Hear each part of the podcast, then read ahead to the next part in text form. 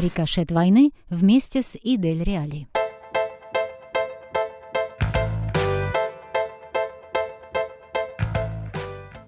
Добрый день, это Идель Реали. Сегодня у нас очередной выпуск нашей серии подкастов «Рикошет войны».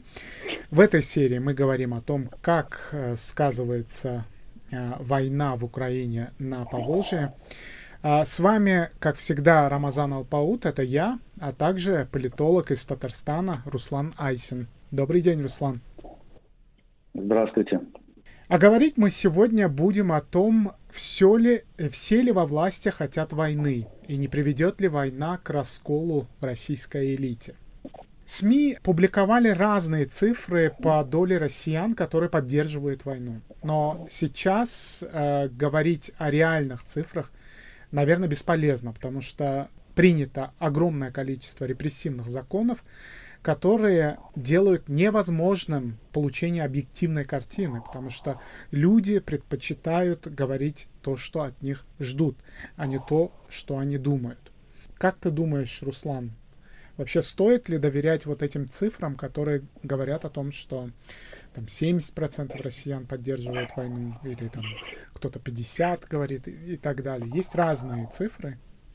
Во-первых, в условиях жесткой автократии никакая социология нормальная, конечно, публичная невозможна.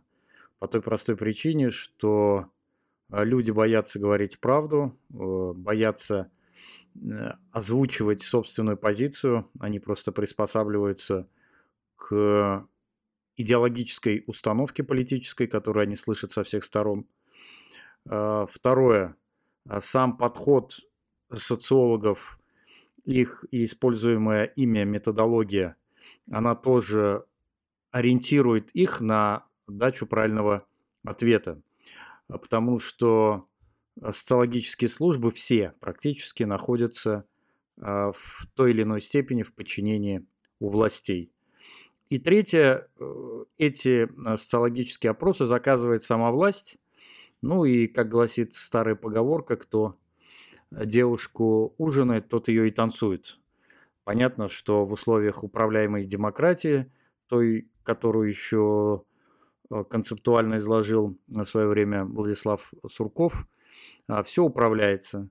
Поэтому те цифры, которые спускают, эти цифры они хотят получать. Ну и четвертое важное обстоятельство.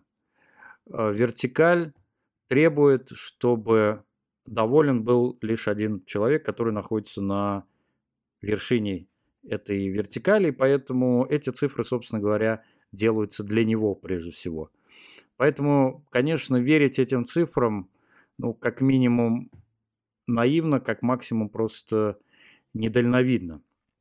Потому как очень серьезные процессы, которые происходят в обществе, в принципе, сейчас невозможны для изучения – в силу тех обстоятельств, которые ты сказал, э, это и репрессивные законы всевозможные, и боязнь людей просто даже а, усомниться в правильности э, курса партии. Да? Колебаться с линией партии сейчас даже становится ну, уголовно наказуемо. Но я просто напомню, что в конце э, существования Советского Союза все соцопросы, общественное настроение давали такие данные, что все хорошо, общество поддерживает власть, общество не желает развала Советского Союза.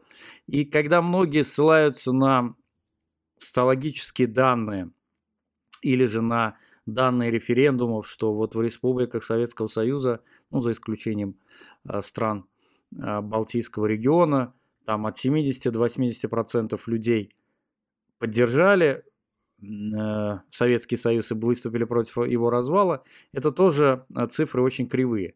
По одной простой причине. Э, тогда действовала та же схема, что действовала во все года советской власти.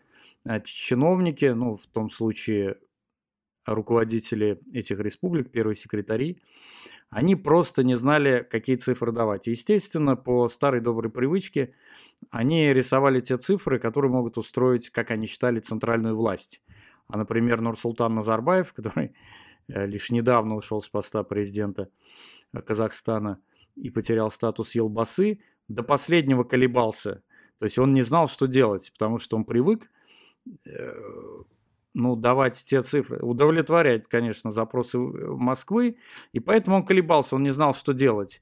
А какие... И поэтому они рисовали для подстраховки те цифры, которые у них обычно были, там 70, 80, 90 процентов. Поэтому это абсолютно, конечно, не репрезентативные цифры, и те, кто на них ссылаются, даже эксперты, на мой взгляд, э, вовсе не понимают природу российского или советского, постсоветского общества.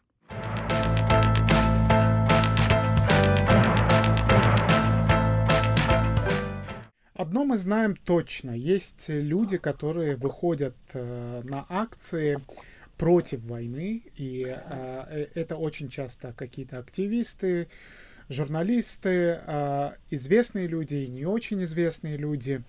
А, то есть мы знаем, что определенная доля людей все равно против этой войны, а, как бы государственная пропаганда не говорила об обратном.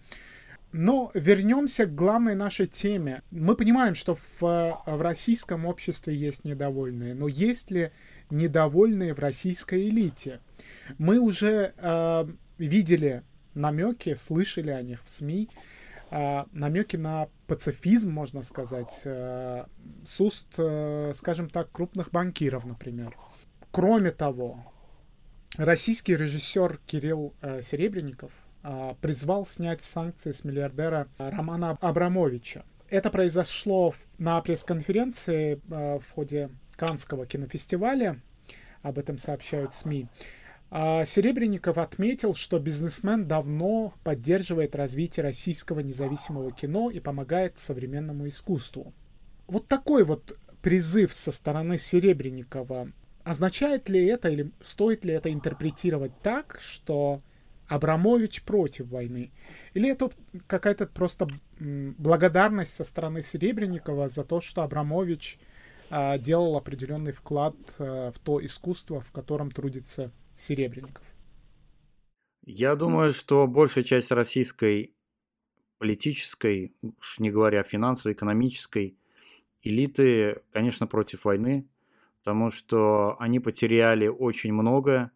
А банкиры, так вообще понятно, большая часть их а, вложений э, финансовых и материальных каких-то а, находятся на Западе, они были арестованы – и они, конечно, уехав из России, просто а, вынуждены а, взывать к миру и критиковать Владимира Путина. Ну вот наиболее такая красноречивая история произошла с, Петр, с Петром Авином, который сказал, что буквально ему нечего есть, все счета заблокированы. Еще вчера казалось это анекдотом, что олигарх миллиардер, один из богатейших людей не только России, но и Европы, будет э, взывать о помощи, потому что на его счету осталось там одна тысяча долларов.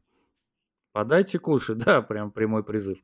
А, поэтому, конечно, они через и своих конфидентов, и через, через тех людей, которые им помогали, как и Абрамович. Абрамович действительно много вкладывался, и Центр современного искусства, гараж известный, которым руководил его по-моему, экс-жена уже, да, э, и остальные проекты, конечно, они сейчас будут через этих людей, через людей искусства, которые имеют влияние на общественное мнение в Европе, европейское общественное мнение все-таки оно э, левое, и пытаются таким образом себя реабилитировать и частично снять с себя санкции.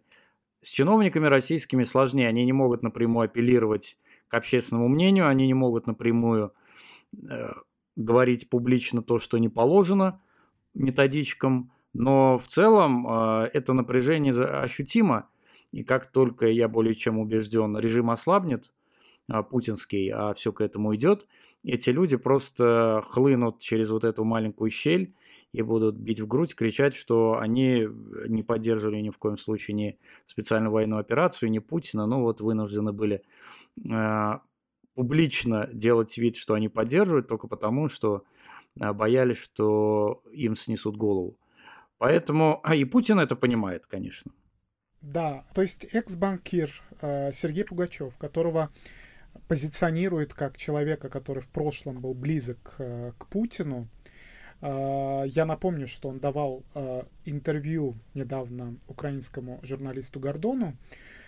А, он говорил о том, что башни Московского Кремля, э, значит, не заинтересованы в сворачивании войны в Украине. Они хотят победы Российской Федерации. То есть получается, что твоя оценка, она расходится с его оценкой.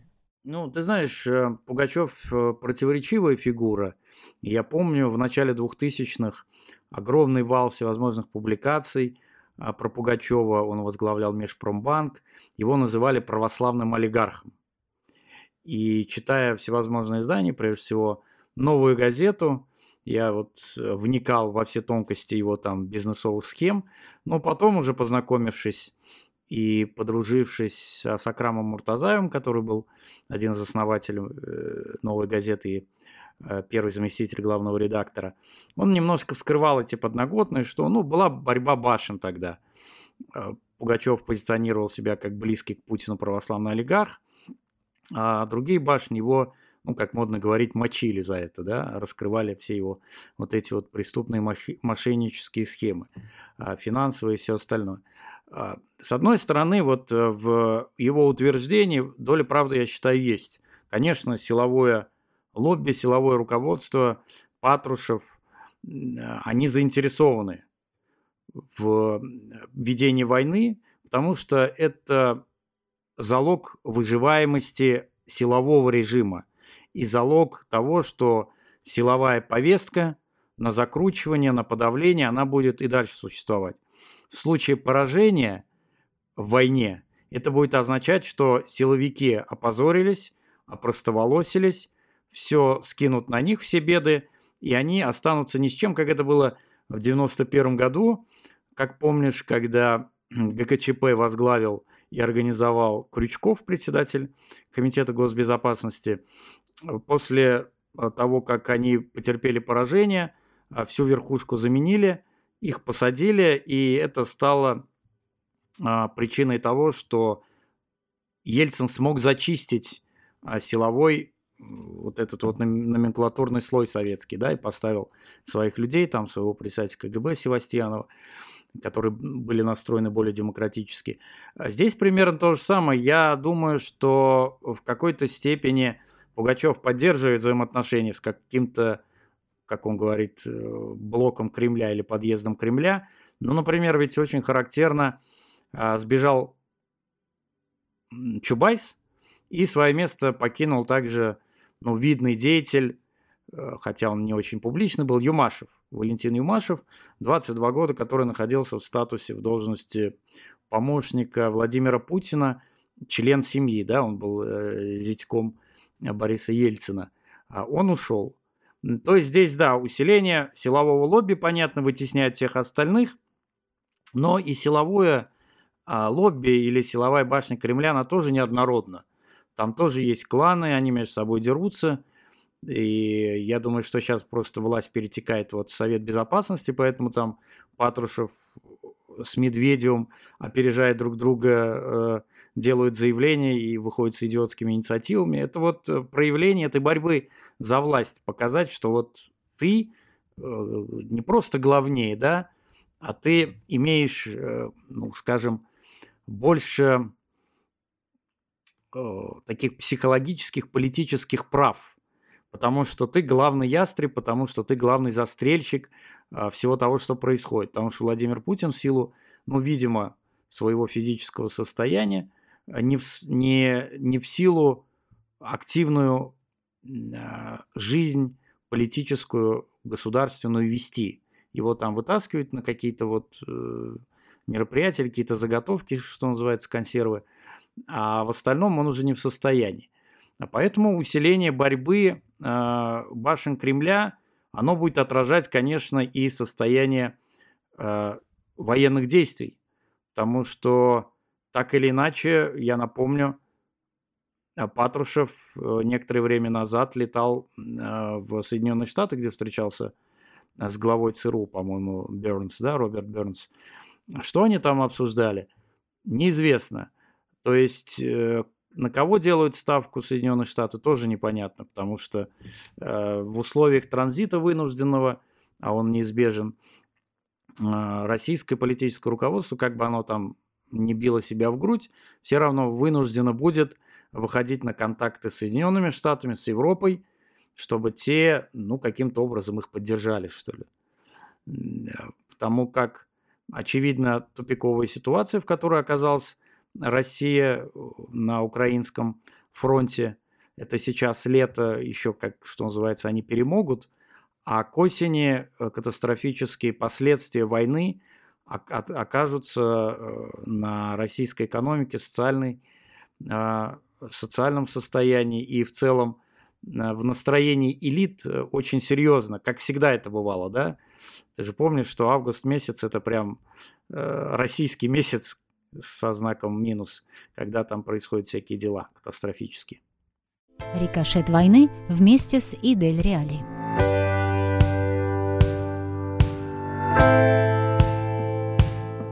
Давай попробуем зайти в тему э, со стороны наших регионов, регионов, э, о которых мы каждый день говорим, регионах Поволжья и Урала.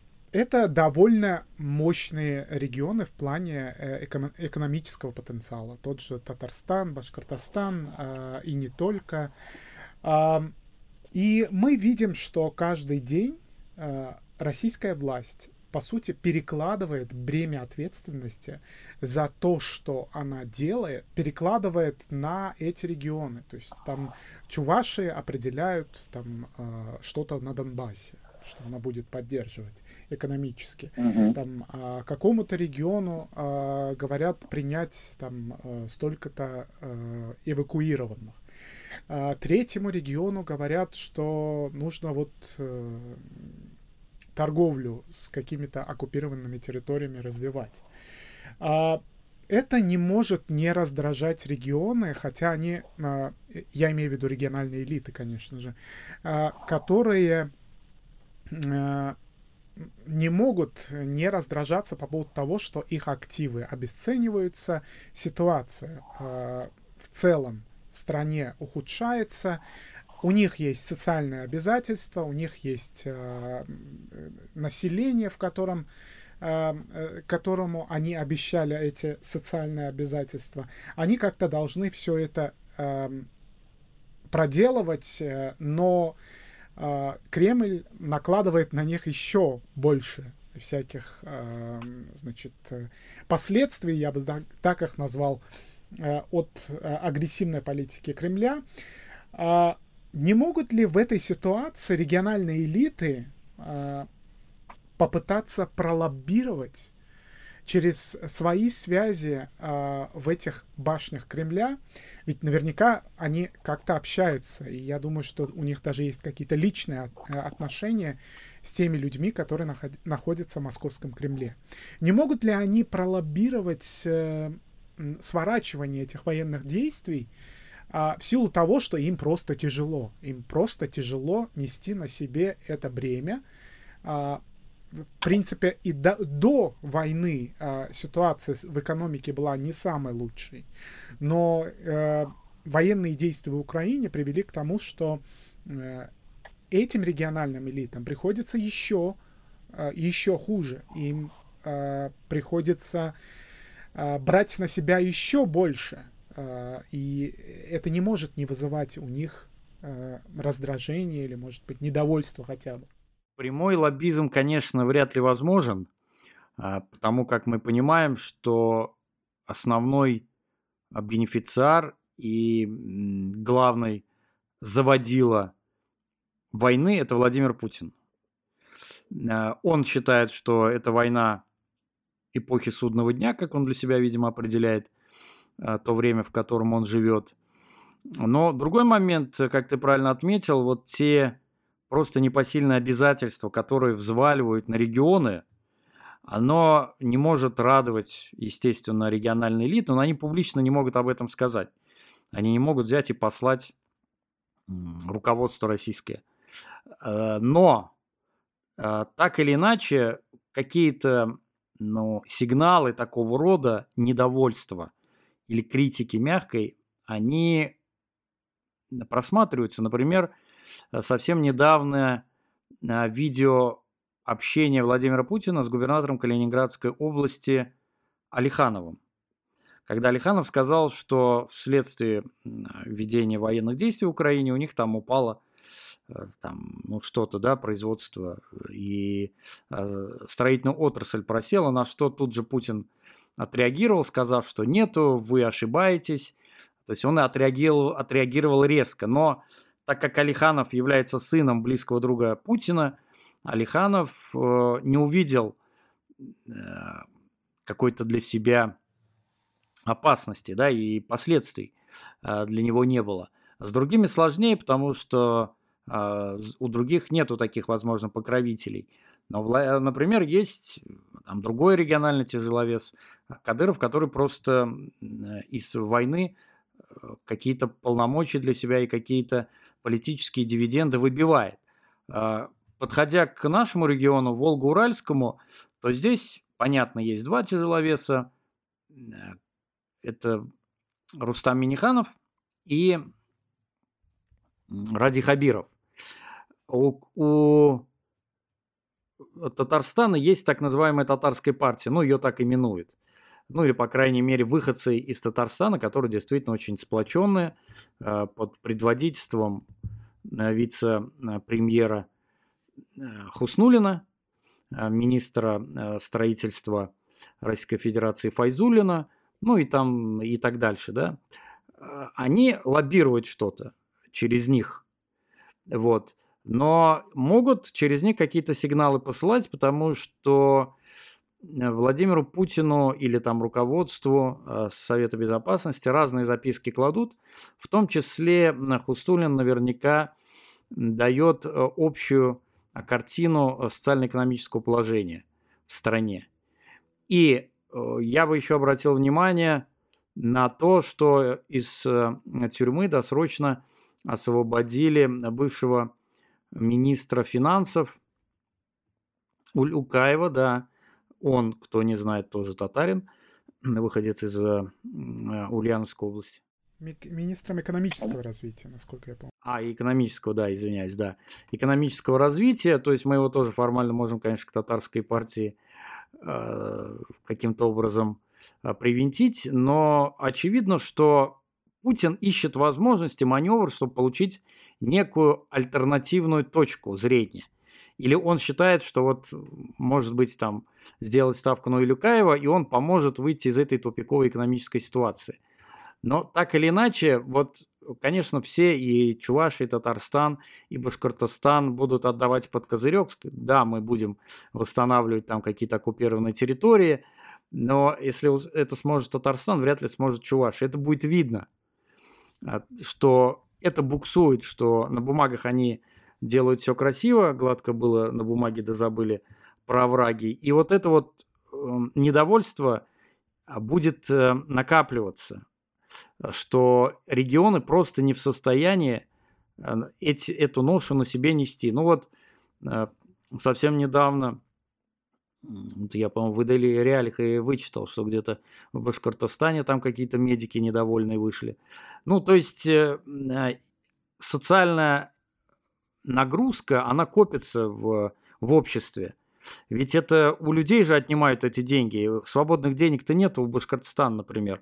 Несмотря на то, что это э, экономический гигант и промышленный, и нефтедобывающий, и нефтеперерабатывающий. Он регион, который имеет огромные долги, как и Татарстан, кстати, а, имеет огромнейшие долги за все те мероприятия, которые проводили, там, по-моему, до сих пор за универсиаду не расплатились. И сейчас с учетом того, что Запад нам просто не дает в долг ничего, по понятным причинам, будет э, просто перекладывать на людей будут, а люди, естественно, ну, сейчас молчат, а завтра они выйдут, возможно, на забастовку социальными лозунгами, потому что они считают, что ну, мы же не э, с политическими лозунгами выходим бастовать, мы же не против войны, а мы вот за э, социальную э, справедливость, мы за то, чтобы нам платили там гарантированных и положенных денежных средств. А потом, как это обычно бывает, социальный протест перерастает в политический кризис. И этого просто не избежать. Ну, так устроена, так устроена жизнь, так устроено общество, что бесконечно терпеть не могут люди, даже если они россияне.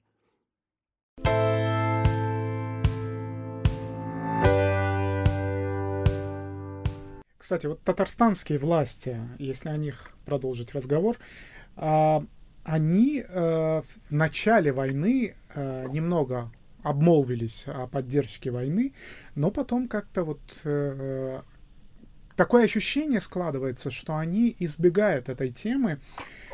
Стоит ли вот это рассматривать как некий знак? Являет, как, как ты можешь вообще интерпретировать то, что тот же Миниханов или другие члены э, татарстанской политической элиты, они не столь активны э, в, в деле поддержки войны. Хорошее наблюдение. Я тоже зафиксировал для себя этот момент, что вначале было ну, такое дежурное выступление Миниханова, потом через время, через время было выступление Шаймиева, э, государственного советника Республики Татарстан, ну, патриарха там, не только татарстанской, но и российской политики. Ну и все практически. Привлек... Ну да, там понятно, что был общий какой-то, да, инструктаж, что необходимо поддержать. И то такая поддержка была не э, шашкой наголо, как это там у Кадырова, например, происходит, а очень аккуратно, что время сложное, надо поддержать нашего президента. Ну и вот э, с как ты правильно заметил, с обходом острых углов. А сейчас так это вообще э, бросается в глаза. Э, если необходимо выразить какую-то поддержку, они выражают поддержку лично Путину. Э, там, да, минуя вот все эти опасные штыри, которые на этом пути есть. Я думаю, что это далеко, конечно, не случайно. Все подстраховываются, все понимают, что Владимир Путин не вечен, а может быть, и скорее всего, они знают о том, что происходит в Кремле, о том, что происходит с его здоровьем, о чем очень много сейчас а, судачат. И поэтому, что называется, нам бы вечер продержаться, нам бы утро простоять. А там уже ну, вот как-нибудь договоримся. Более того, наша политическая элита, она не была обременена а, теми масштабными санкциями, э, которыми были обложены представители а, российской элиты остальные я имею в виду, как-то так вот аккуратно из этих сетей выходят, что немаловажно, конечно. А, потому что здесь ведь тоже нужно пройти так между Сцилой и Харибдой очень аккуратно, чтобы и на российскую мину, мину не наступить, и там э, в капкан не попасть, в западный, санкционный. И я думаю, что они очень умело это делают, потому что э, стратегия вот этого маневра такого, ну, приспособленчества, скажем, оно прям вот отчетливо видно. И, э, в общем-то говоря, это может э, каким-то образом в будущем им э, ну, быть записано в, в актив Западом, я имею в виду. Потому что у них ведь тоже известно, что есть серьезные авуары на Западе. И они, естественно, за них очень беспокоятся. Ну что ж, посмотрим. Э, время покажет, э, как э, будет, будут складываться ситуация с татарстанской элитой, которая, я так понимаю, твой посыл заключается в том, что пытается усидеть на двух стульях или, может быть, кормиться от сразу двух коров. Это был Руслан Айсин. Спасибо большое, Руслан. Спасибо. А, с вами а, Идель Реали и серия подкастов «Рикошет войны». Сегодня мы обсуждали очередную серию. Мы говорили о том, а, насколько возможен раскол в кремлевской элите. Вы можете нас слушать, читать и смотреть на нашем сайте idelreal.org, а также на наших соцсетях. С вами был Рамазан Алполут. До новых встреч!